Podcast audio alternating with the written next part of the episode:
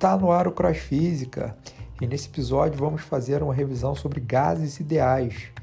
Então pegue o seu papel, sua caneta e vamos lá.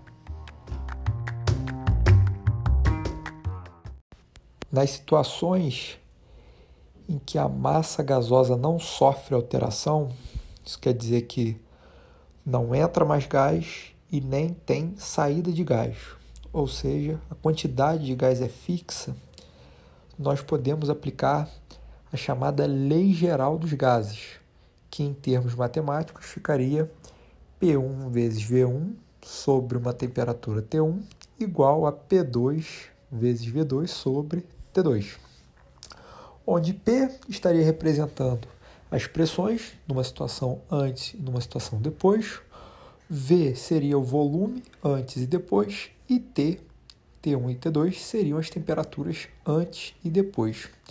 No caso em particular da temperatura, vale lembrar que é sempre necessário trabalharmos com a escala Kelvin. Mesmo que se em alguma pergunta seja pedido para dar a temperatura do gás em Celsius, é necessário fazer toda a conta com a temperatura em Kelvin e aí sim, se for pedido, você no final converte para a escala Celsius. Beleza? E dentro da utilização das, da, da Lei Geral dos Gases, nós podemos também extrair algumas transformações especiais que o gás pode sofrer.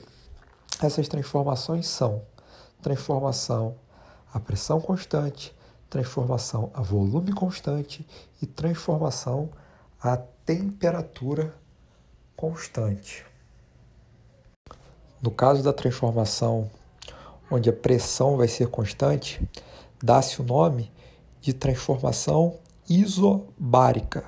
Iso significa igual, baros vem de pressão. Então, quando você aplica a lei geral dos gases, nessa situação, a pressão antes e depois, né, elas serão iguais. Então você pode, digamos assim, ignorar a pressão do seu problema.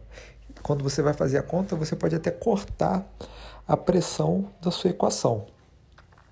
Mas é interessante dizer que nesse caso da transformação com pressão constante, o volume e a temperatura serão diretamente proporcionais. O que, que isso significa?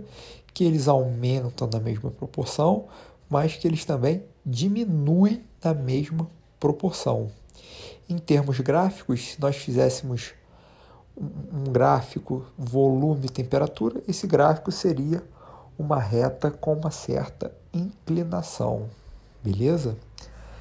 Já no caso da transformação onde o volume é constante, nós damos o nome de transformação isométrica, isovolumétrica ou até mesmo isocórica. E aí vai ser o mesmo caso da pressão. Né? Em termos matemáticos, a gente vai poder ignorar o volume na equação, sobrando apenas como variáveis, nesse caso, a pressão e a temperatura.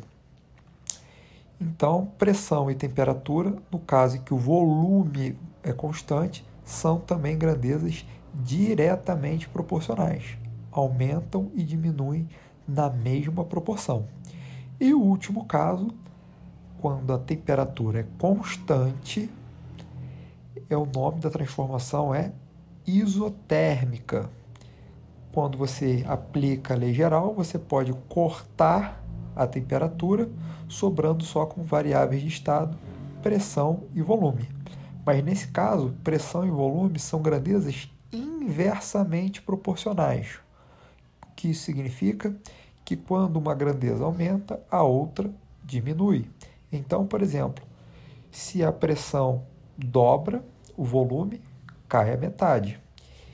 E em termos gráficos, quando se tem uma transformação isotérmica, mas faz-se um gráfico pressão por volume, nós temos uma curva justamente por pressão e volume serem grandezas inversamente proporcionais. Então, tome muito cuidado quando for avaliar gráficos sobre gases, pois os gráficos possuem muitas informações que não são tão explícitas assim. Mas se você entender bem esses comportamentos, fica fácil de fazer a leitura. Mas você pode estar se perguntando o seguinte: quando se aplica a Lei Geral dos Gases, sempre terá uma grandeza constante? A resposta é não. Existem situações onde o gás sofre variação das três grandezas, tanto da pressão, quanto do volume, quanto da temperatura. Nesses casos, nós não temos nenhum nome especial ou algo do tipo. Você simplesmente tem que aplicar a equação e analisar matematicamente o que, que vai acontecer, ok? É isso. No próximo episódio, nós vamos falar sobre uma outra equação também aplicada aos gases, que vai ser a equação de Clapeyron. Forte abraço e até a próxima!